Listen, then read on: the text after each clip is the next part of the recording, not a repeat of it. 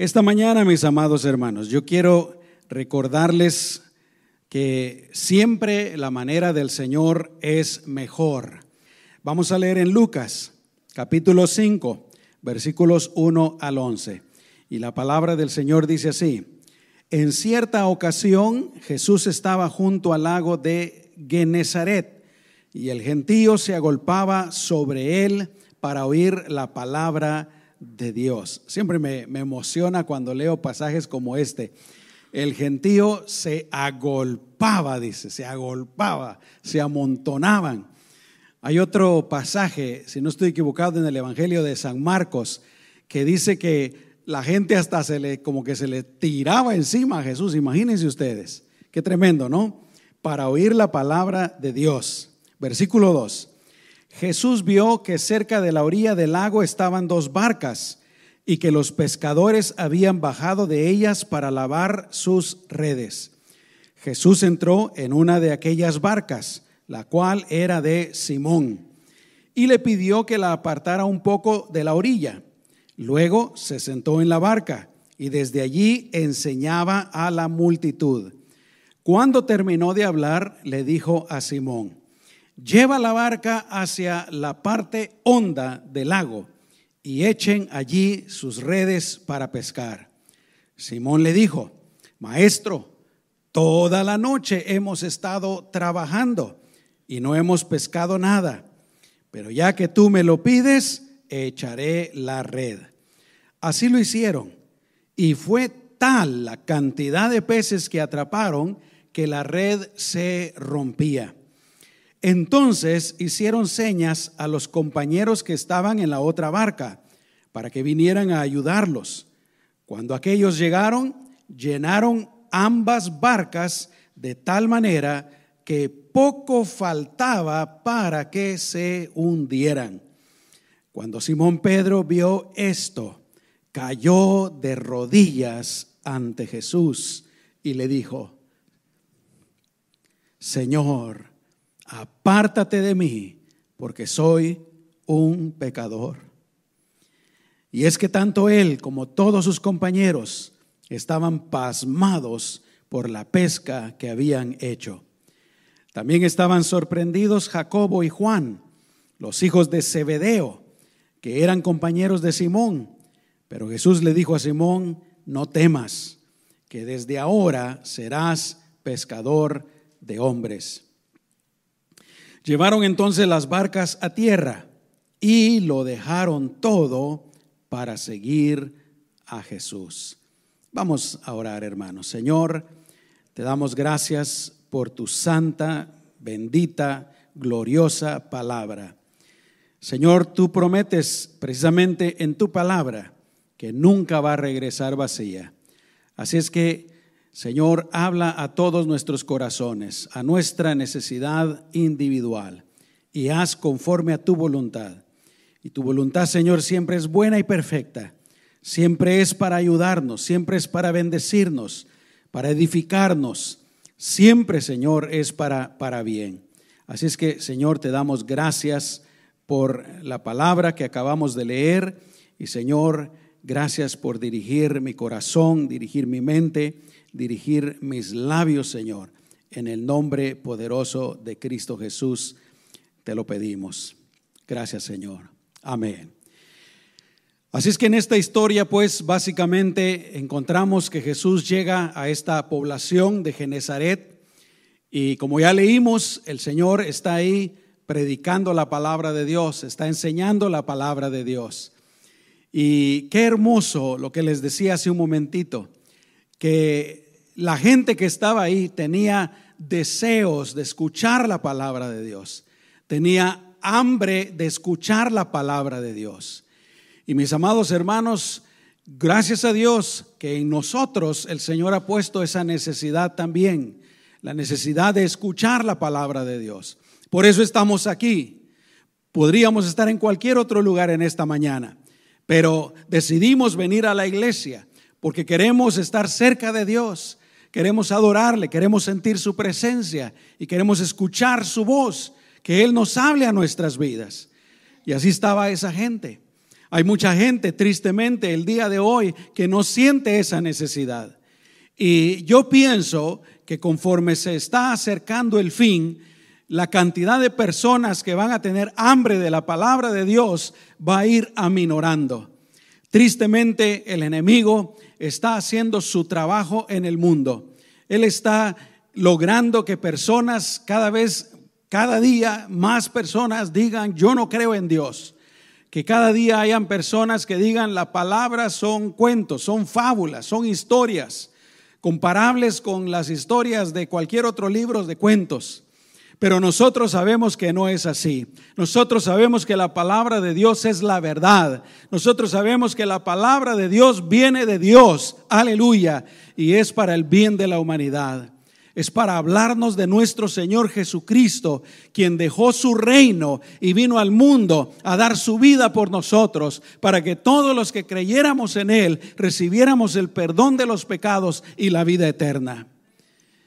Gracias a Dios por nosotros, hermanos, que queremos escuchar la palabra de Dios. Yo los animo para que nunca perdamos el deseo, nunca perdamos el hambre, porque sí se puede perder, pero que nunca perdamos esa hambre, esa necesidad de leer la palabra de Dios, de escuchar la palabra de Dios, de congregarnos como es la voluntad de Dios que nunca lo permitamos que nos ocurra en nuestras vidas. ¿Cuántos pueden decir amén? Yo no lo voy a hacer. Amén. Es una decisión personal. Pero ahí llega Jesús para predicar, para enseñar la palabra de Dios. Y hay una gran multitud. Así, es que él mira estas barcas que llegaron y están en la orilla del lago. Los pescadores allá están lavando sus redes. Y él se sube precisamente en la barca del apóstol Pedro. En ese entonces era simplemente Simón Pedro. Y le dice, Pedro, aparta un poquito la barca de la orilla. Y el Señor se sienta y está él ahí predicando, está ahí él enseñando. ¿Cuántos dicen gloria a Dios, hermanos? Cuando de repente llega un momento durante su predicación que el Señor se detiene y le dice, Pedro, vamos a ir a pescar. Súbete en tu barca, vamos a ir a pescar. Y yo quiero compartirles cinco lecciones que yo he tomado de esta historia que yo sé que van a ser de bendición para nuestras vidas. La primera lección, mis amados hermanos, es que si Dios nos dice algo, es para nuestro bien. ¿Cuántos pueden decir así es? Amén. Si Dios nos dice algo, es para nuestra bendición, para nuestro bien.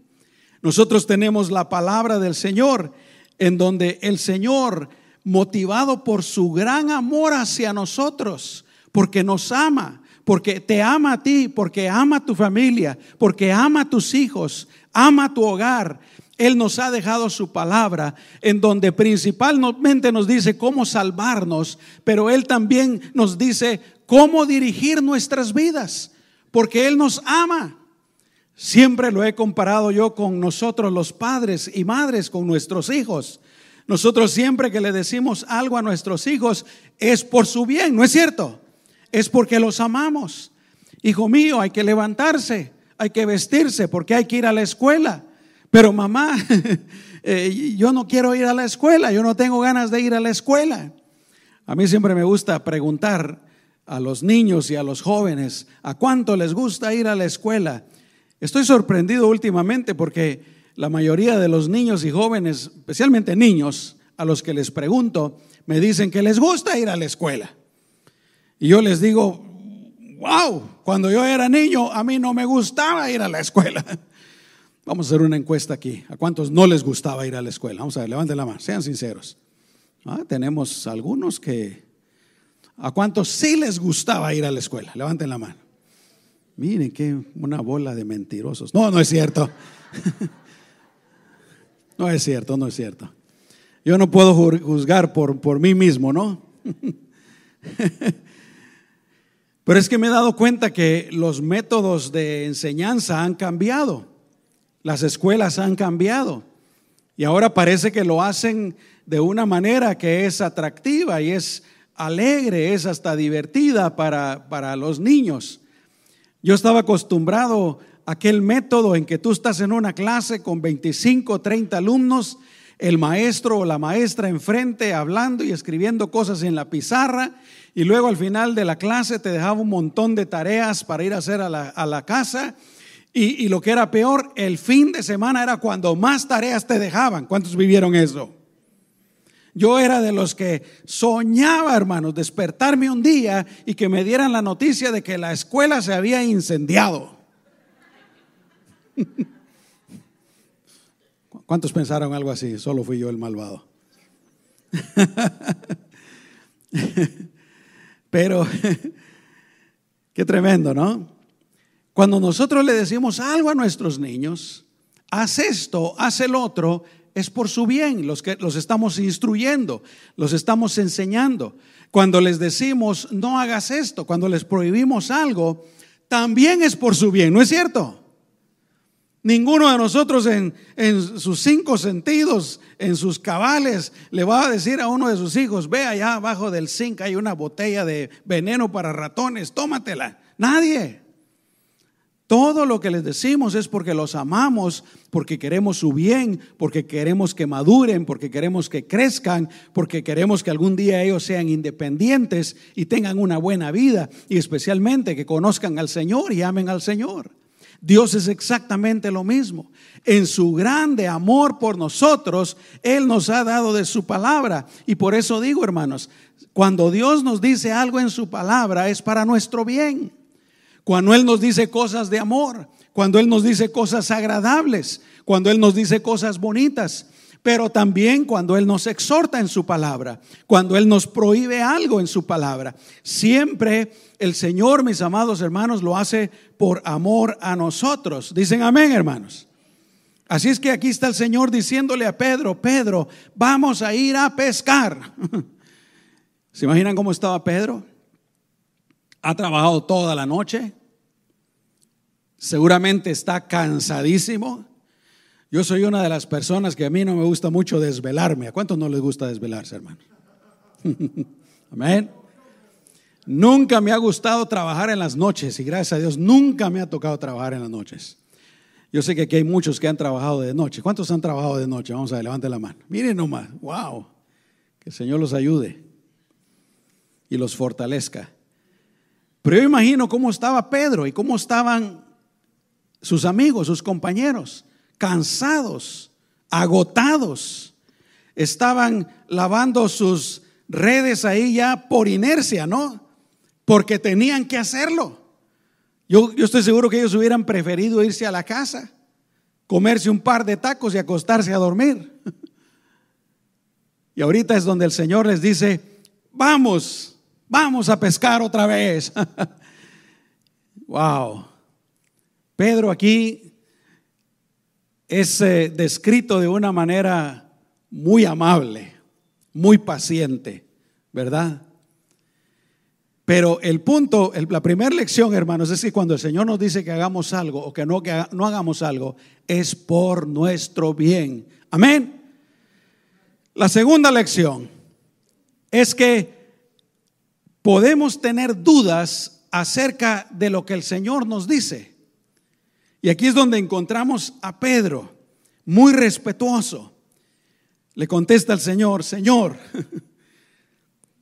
y están hablando, estamos hablando de personas profesionales en la pesca. Aunque ellos no hayan tenido de esos sensores que hay ahora, ¿no? Yo no, no soy pescador, pero me he dado cuenta que cargan radares y que cargan sensores y eh, les muestran abajo dónde hay peces, dónde no hay peces, etcétera. Aunque ellos no lo hayan tenido, pero ellos, ellos eran profesionales, ellos sabían lo que hacían. Y muy respetuosamente Pedro le contesta al Señor, Señor, toda la noche hemos estado trabajando y no hemos pescado nada. En otras palabras, Señor, ¿Sabes qué? Esta noche no fue una noche de pesca. Y si la noche no fue de pesca, mucho menos en este momento. No vamos a pescar. Pero mis amados hermanos, ¿con quién está hablando el apóstol Pedro? ¿Con quién está hablando Simón? Con nuestro Señor Jesucristo, el que lo sabe absolutamente todo, el creador de todo lo que existe, el todopoderoso. Aleluya, para quien no hay nada que esté oculto y quien puede hacer cualquier milagro. Así es que, número uno, todo lo que el Señor nos dice es para nuestro bien. Número dos, a veces pueden haber dudas en lo que el Señor nos dice. Yo estoy seguro que todos los que estamos aquí, que estamos caminando con el Señor, han habido momentos en nuestra vida en que eh, tal vez no queremos obedecer mucho al Señor porque eh, pensamos, bueno, tenemos nuestra propia opinión. pensamos, esto está muy crítico, esto está muy duro, esto está muy pesado. Por supuesto, nos encanta escuchar cuando Él nos da palabras de amor o promesas o, cosas hermosas que nos gustan, ¿no? Pero cuando Dios nos prohíbe algo, no nos gusta mucho. Y ahí es donde nos preguntamos. Pero aquí es donde yo encuentro la tercera lección, hermanos. Que aunque hayan dudas en nuestro corazón, mis amados hermanos, hay algo que tenemos que hacer y es creer y confiar en nuestro Señor Jesucristo. Dicen amén. El Señor es bueno. El Señor quiere nuestro bien. Él no quiere nuestro mal. Él nunca te va a pedir algo que te va a hacer daño. Nunca te va a pedir algo que va a ser para tu mal. Él siempre te va a pedir algo que es para tu propio bien. El Señor no nos pide que hagamos o dejemos de hacer cosas solo por capricho, solo por darse Él de que Él es el, el que manda, porque Él es el que tiene que ser obedecido. No, todo lo que Él nos dice es por su amor, para nuestro bien, para nuestro beneficio. Y como creyentes debemos llegar a un punto en que tenemos que decir, Señor, yo voy a obedecerte, que fue exactamente lo que hizo Simón. Señor, toda la noche hemos estado pescando, toda la noche hemos estado trabajando. Estamos súper cansadísimos. No hemos agarrado absolutamente nada. Ni un sapo se subió a la red, Señor. Pero miren lo que dice después. Pero ya que tú me lo pides, echaré la red. Aquí va el asunto. Muchas veces, hermanos, nosotros estamos haciendo las cosas a nuestra manera, a nuestro modo. Y el Señor viene y nos dice, ¿sabes qué? Lo que estás haciendo tú no te ha funcionado. ¿Por qué no lo cambias? Prácticamente es lo que estaba haciendo con, con Pedro, ¿no? Con Simón. Yo sé, Pedro, yo sé que has estado pescando toda la noche. Yo sé que estás cansado, yo sé que te quieres ir a la casa, yo sé que no has agarrado absolutamente nada, pero yo voy a bendecirte. La manera como tú lo has estado haciendo tal vez no te ha funcionado, pero déjame enseñarte una nueva manera, una manera conforme a mi voluntad. Hubo otra ocasión en, en la que sucedió algo similar, ya están en la barca y lo que el Señor les dice es, ahora todo lo que tienen que hacer es, en lugar de echar la red de este lado, la van a echar de este lado. Es todo lo que el Señor les dice. Aquí no agarraron nada, pero aquí sí van a agarrar algo. Y repito, a veces estamos haciendo las cosas de nuestra, a nuestra manera. Tal vez estamos viviendo nuestro matrimonio a nuestra manera y no nos está funcionando. Y el Señor, por medio de su palabra, Él nos dice, ¿sabes qué? Tienes que hacerlo a esta manera. A veces con nuestros hijos, estamos criando a nuestros hijos a nuestra manera y el Señor nos quiere guiar en hacerlo a su manera. O tal vez las finanzas las estamos administrando conforme a lo que nosotros sabemos y estamos bien endeudados y estamos en quiebra y no nos alcanza nada y el Señor te quiere dar una nueva manera. Y esto se puede aplicar a todas las áreas de nuestra vida.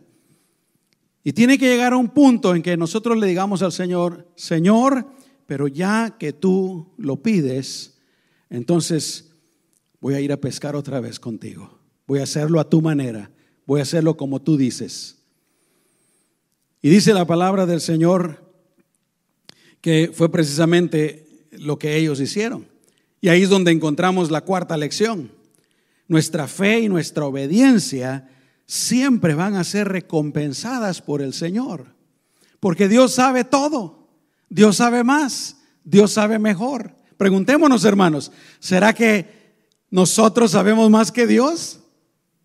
A veces queremos saber más que Dios o creemos que sabemos más que Dios, pero es imposible. Dios sabe más que nosotros. Así es que se suben en la barca, se van a la parte honda como el Señor les había dicho, tiran las redes que ya habían lavado. A lo mejor Pedro estaba pensando en ese momento, otra vez me va a tocar lavar las redes. No vamos a pescar nada. Pero dice que en esta ocasión agarraron una tremenda cantidad de peces, tanto que tuvieron que llamar a sus compañeros, a Jacobo y a Juan que andaban en otras barcas. Vénganse para acá. Y llegaron ellos y seguramente tiraron sus redes también y llenaron las dos barcas, dice que a tal punto que se estaban hundiendo. Cuando nosotros hacemos las cosas de acuerdo a la voluntad de Dios, a la manera de Dios, ahí es donde nosotros vamos a ver bendición en nuestras vidas, en nuestras familias, en nuestros negocios, en nuestra vida espiritual. Dice que casi se estaban hundiendo. La bendición de Dios va a ser sobrenatural, a ser sobreabundante. ¿Cuántos dicen amén? Si le creemos al Señor. Pedro pudo haberle dicho, Señor, sabes que yo estoy muy cansado, yo no voy a ir otra vez. A lo mejor el Señor le hubiera dicho a otros. Pero el Señor tuvo, pero Simón tuvo la humildad de decirle, ya que tú lo dices, lo voy a hacer. Conforme a tu palabra, dice otra versión, yo lo voy a hacer. Y fueron y agarraron una tremenda pesca aquel día. Yo creo que el Señor nos pregunta en esta mañana, ¿habrá algo en nuestra vida que nosotros lo hemos estado haciendo a nuestra manera y no hemos podido tener éxito? Tal vez podría ser alguna persona que tiene problemas de alguna adicción o, o, algo malo y ha tratado por sus propias fuerzas de dejarlo y no ha podido o alguna relación, yo no sé. Habrá algo en nuestra vida que lo hemos estado haciendo a nuestra propia manera, conforme nosotros pensamos, hemos hecho a un lado al Señor, hemos hecho a un lado la palabra de Dios y no nos ha dado resultado. Yo creo que eso sería suficiente para que nosotros dijéramos, bueno, si no me ha funcionado así, voy a tener que probar de otra manera. Alguien dijo por ahí algo como esto, ¿no? Que la peor necedad es seguir haciendo las cosas de la manera que lo hemos hecho todo el tiempo hasta ahora y esperar resultados diferentes. No puede ser así. Tiene que ser a la manera del Señor. Pero aquí sucedió otra cosa y esta es la, la quinta lección. El Señor siempre nos llama para algo más. Amén. Dice que, lo leímos, dice que todos los hombres, Simón, Juan, Jacobo, estaban pasmados, es la palabra que usa esta, esta versión, estaban pasmados, estaban atónitos, estaban boquiabiertos, estaban sorprendidos. Y cuando Pedro ve aquello, que no era otra cosa más que un milagro poderoso de Dios, él cae de rodillas delante del Señor. Y ahí es donde le dice, Señor, apártate de mí, porque yo soy un pecador. Pedro estaba reconociendo quién era el que estaba delante de él y le estaba diciendo, yo no soy digno de ti, Señor. Yo no soy eh, nadie que merezca tu bendición, tu misericordia. Yo soy un pecador, apártate de mí. Y el Señor en su bondad, en su amor, le dice, Pedro, ¿sabes qué? De hoy en adelante, yo no te desprecio, yo no te desecho, yo no te hago a un lado. Al contrario, de hoy en adelante vas a ser pescador de hombres. Aleluya. El Señor nos ama, no nos desprecia. Él quiere bendecirnos y Él quiere usarnos.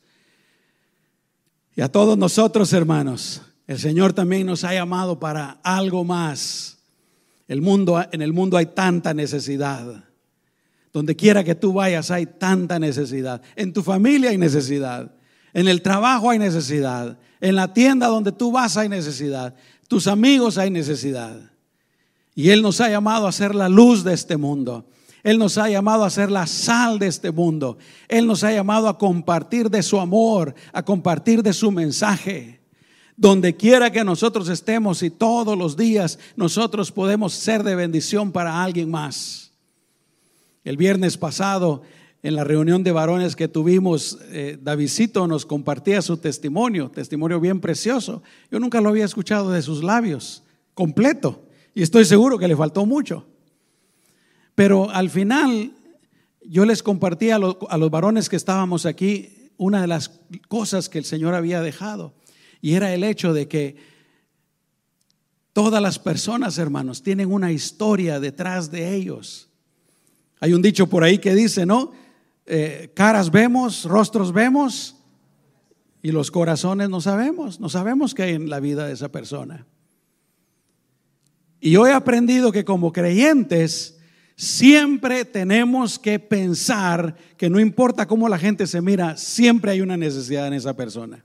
Primero la necesidad de salvación, pero tal vez esa persona anda triste, tal vez esa persona anda con problemas, tal vez esa persona, yo no sé, y nosotros podemos hacer, aunque sea una pequeña diferencia. El Señor nos ha llamado para algo más. Y luego alrededor del mundo hay tanta necesidad. Jesús dijo, vayan por todo el mundo y prediquen el Evangelio. Por eso es que yo, eh, precisamente, el Señor puso este mensaje, no pensando precisamente en las misiones, hermanos, pero yo creo que está súper adecuado, ¿no?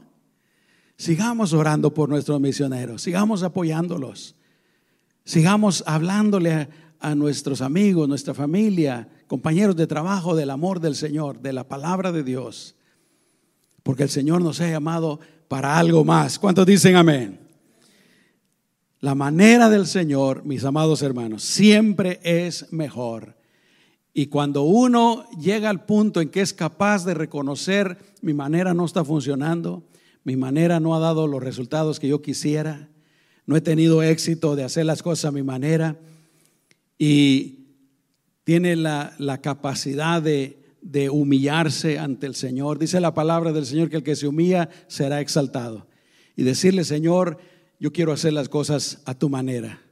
Mi matrimonio, mi familia, todo, Señor, yo quiero hacerlo a tu manera. Guíame, Señor, con tu palabra. ¿Cuántos dicen amén? Aleluya. Vamos a orar. Cierra tus ojos.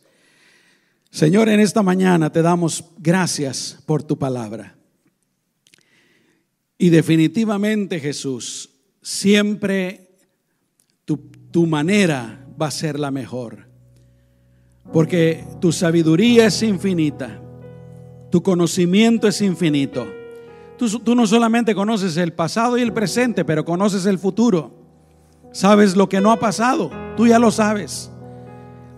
Y Señor, nosotros hacemos bien en rendirnos a ti y en confiar en ti y en hacer las cosas como tú nos dices en tu palabra. Ayúdanos, Señor, a rendirnos a ti. Ayúdanos, Señor, a decirte, Señor, de ahora en adelante yo voy a vivir de acuerdo con tu palabra. Mi matrimonio, Señor, mi, mi relación matrimonial, la voy a vivir conforme a tu palabra. Mi hogar, la educación de mis hijos, mi trato con los demás, mi trabajo, mi negocio, mis finanzas, mi vida espiritual, todo Señor, yo lo voy a hacer como tú nos enseñas en tu palabra. Yo sé que, Señor, el resultado va a ser como le ocurrió a estos pescadores. Una bendición sobreabundante, Señor, para nuestras vidas. En el nombre poderoso de Cristo Jesús. Así como estamos todos con los ojos cerrados. ¿Hay algo en tu vida que tú has estado haciendo a tu manera y esta mañana el Señor ha hablado a tu corazón y quisieras decirle al Señor, Señor, de hoy en adelante va a ser a tu manera? Si es así, repite esta oración después de mí. Díselo a Jesús. Dile, Señor Jesús, yo sé que tú me amas. Sé que deseas lo mejor para mí. Y sé que cuando me dices algo es para mi bien, para bendecirme. Esta mañana, Señor, lo que he estado haciendo a mi manera, de hoy en adelante, lo voy a hacer guiado por tu palabra, por tu voluntad, en el nombre poderoso de Jesús. Dile al Señor, ayúdame Señor, ayúdame, guíame y bendíceme en tu nombre precioso. Amén y amén.